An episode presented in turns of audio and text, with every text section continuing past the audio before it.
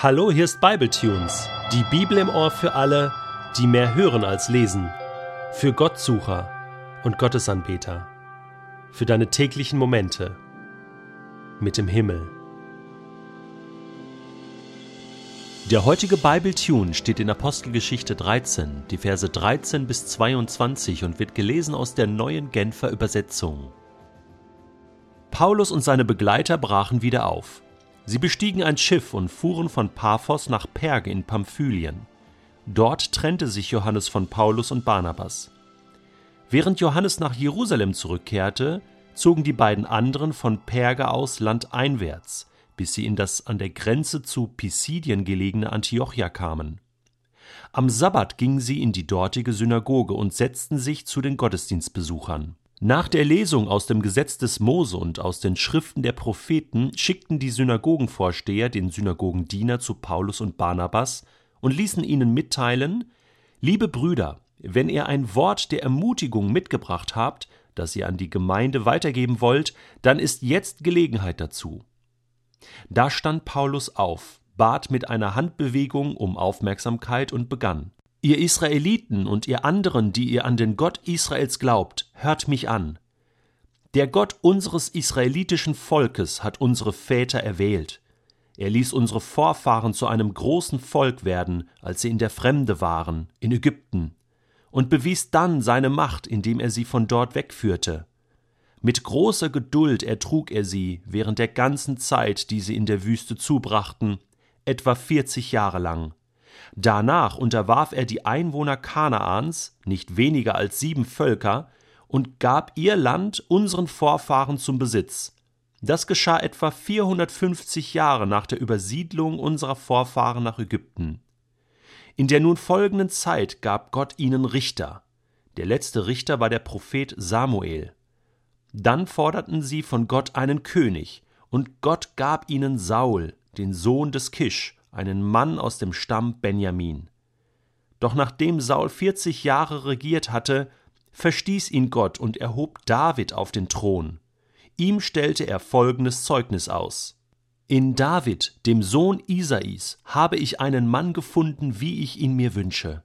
Er wird alle meine Pläne ausführen. So, jetzt sind die Jungs also auf ihrer ersten sogenannten Missionsreise.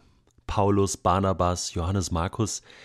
Ähm, was machen die da eigentlich? Klar, es geht drum, ein bisschen rumzureisen, in verschiedene Städte zu kommen und dann mit den Menschen ins Gespräch zu kommen über den Glauben an Gott, über Jesus, über diese geniale Botschaft und diese gute Nachricht, dass Jesus, der Sohn Gottes, auf diese Erde gekommen ist, gelebt hat, gewirkt hat, gestorben ist für die Schuld der Menschheit an einem Kreuz auf Golgatha, auferstanden ist, ewiges Leben gibt jedem, der glaubt. Und das muss jeder erfahren. Und ich habe mich oft gefragt, gab es eigentlich irgendeine Strategie, die Paulus und Barnabas dabei verfolgten? Also gab es ein gewisses Konzept? Natürlich müssen die Jungs geplant haben. Und äh, man kann auf diesen verschiedenen Reisen die sie getätigt haben, auch diese Strategie erkennen. Natürlich haben sie sich leiten lassen vom Geist Gottes, auch das werden wir noch sehen und auch besprechen. Aber was wir jetzt schon bemerken können, ist, dass sie eigentlich immer, ich will mal sagen, gleich vorgegangen sind, wenn es sich machen ließ. Und zwar sind sie in eine Stadt gegangen und sind da zuerst in die jüdische Synagoge. Und dann hat sich daraus alles weitere entwickelt, mal mehr, mal weniger. Das sehen wir gerade hier auch bei dem ersten Ort. Ich habe mal eine interessante Predigt von Irvin McManus zu diesem Thema gehört und habe mich davon inspirieren lassen und mir mal so überlegt, was können wir davon lernen? Also, Paulus, Barnabas, Johannes Markus gehen zunächst in die Synagoge. McManus sagt, das ist so wie der erste Raum, den wir betreten können. Ein Raum, den wir kennen, wo wir es gewohnt sind, uns zu bewegen. Das sind Menschen, also damals die Synagoge. Ja, wer traf sich dort? Ja, Juden. Das waren also Gleichgesinnte. Das waren Leute vom Volk Israel, die auch schon einen gewissen Glauben hatten, die den Gott Israels kannten. Und dort knüpften also Paulus und Barnabas an.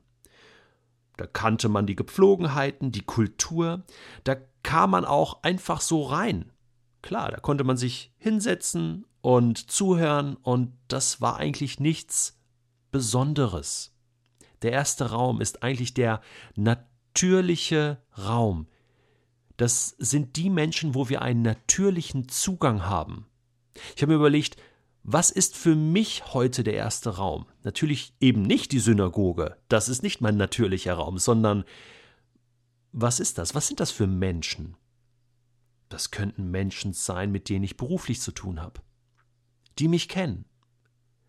Das sind erste Raummenschen. Oder ähm, in der Schule, wo ich bin, wo ich studiere.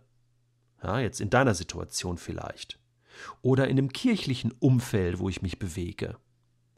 Natürlich mein Freundeskreis, meine Familie, meine Verwandtschaft. Der erste Raum, da wo ich natürliche Kontakte habe, wo es nichts Besonderes ist, dass ich da auch mal sage, hey, ich glaube an Jesus. Und ich will dir eigentlich ein bisschen mehr erzählen darüber, warum ich glaube. Ich möchte das mal teilen mit dir. Und dann kann es weitergehen. Das ist das, was Paulus und Barnabas tun. Sie nutzen die Gelegenheit. Ich finde es so toll. In dem Moment, wo sie in diesem ersten Raum sind, könnte sagen, ja, du bist auf der Arbeit, bist in der Schule, und plötzlich ist eine Gelegenheit da. Und dann bekommst du sozusagen die Tür aufgemacht. Und jemand sagt, hey, erzähl mir doch mal mehr. Jetzt ist Gelegenheit dazu. Sag mir doch mal, was glaubst du eigentlich wirklich? Oder warum glaubst du? Ist die noch bessere Frage. Und dann heißt es, da stand Paulus auf. Und er sagt, hey, hört mal zu, jetzt muss ich euch das mal erklären. Und ähm, ich habe mir so gedacht, bevor wir noch über weitere Räume sprechen, und das möchte ich in den nächsten Tagen tun, über den zweiten und dritten Raum, ist heute die Frage, wo ist dein erster Raum? Bist du dir dessen bewusst, dass du Zugang hast, ganz natürlich, zu Menschen, die du kennst, mit denen du befreundet bist und die vielleicht noch niemals von dir gehört haben, was du glaubst und warum du glaubst?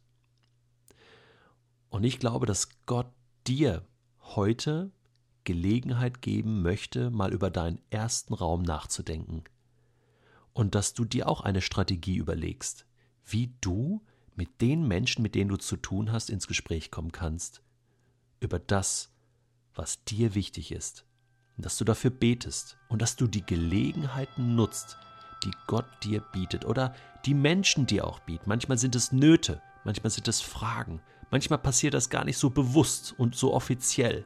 Und du musst erfinderisch sein, auch um Gelegenheiten zu nutzen lasst uns unsere erste Räume für unseren Gott nutzen. Gott möchte jeden Menschen ansprechen und du erreichst Menschen, die niemand anders erreichen kann. Das war Acts.